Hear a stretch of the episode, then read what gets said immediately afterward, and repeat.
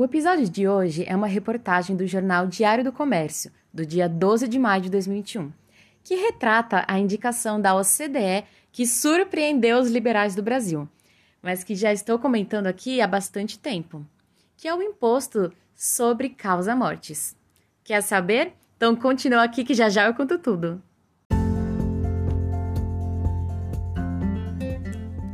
Olá! Meu nome é Luísa Guedes e esse é o Ponto Tributário Cast, o podcast voltado para dicas e notícias do direito tributário.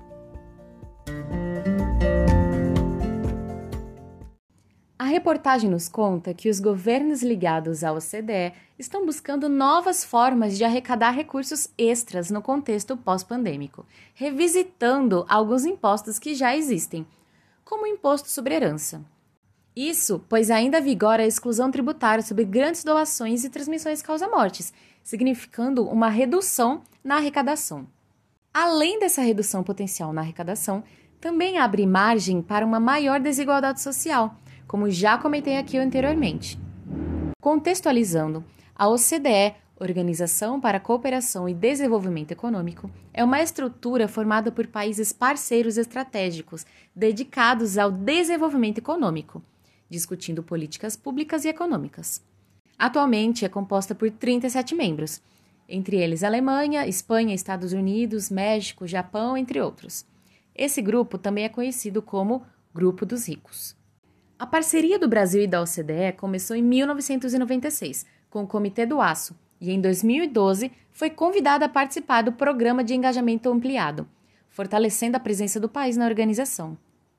Em maio de 2017, o Brasil apresentou seu pedido de adesão à organização. Essa adesão do país representa maior credibilidade, bem como o fortalecimento da organização com outras economias importantes. Por isso, a vontade do governo de se filiar ao grupo. E agora dou início à pauta da surpresa dos liberais brasileiros sobre a OCDE indicar a má geração do imposto causa-mortes.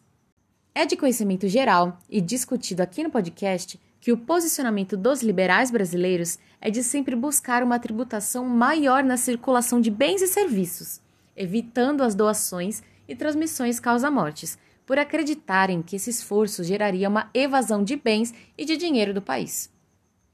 Todavia, devido à pandemia da Covid-19 e à crise econômica e social que ela gerou, a OCDE, maior representante dos grupos liberais, passou a recomendar a elevação da tributação causa-mortes como forma de aumentar a renda, porém restringindo os efeitos sobre as classes mais afetadas financeiras e socialmente pela pandemia, os pobres e a classe média.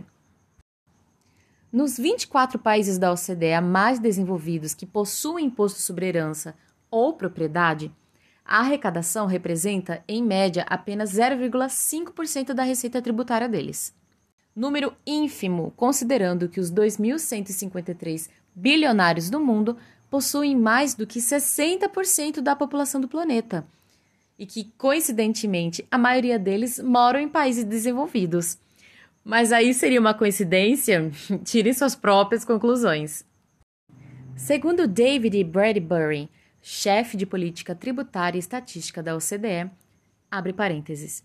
Se os impostos sobre herança vão desempenhar um papel importante na receita dos governos, eles terão que ser mais bem elaborados do que são atualmente em muitos casos. Fecha parêntese.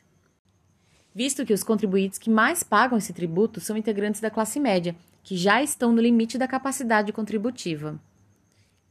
E é exatamente isso que eu venho comentando desde o primeiro episódio, ouvinte. As tributações vão ter que mudar para conseguirem manter a arrecadação e a manutenção dos países. E aí, você acredita que com esse conselho da OCDE, o nosso ministro Paulo Guedes pensará mais a respeito disso enquanto delibera sobre a reforma tributária? Deixe a sua opinião nas nossas redes sociais para ampliarmos mais as discussões. Você tem interesse nos temas do direito tributário? Então siga o Ponto Tributário aqui no YouTube, Facebook, Instagram e Telegram.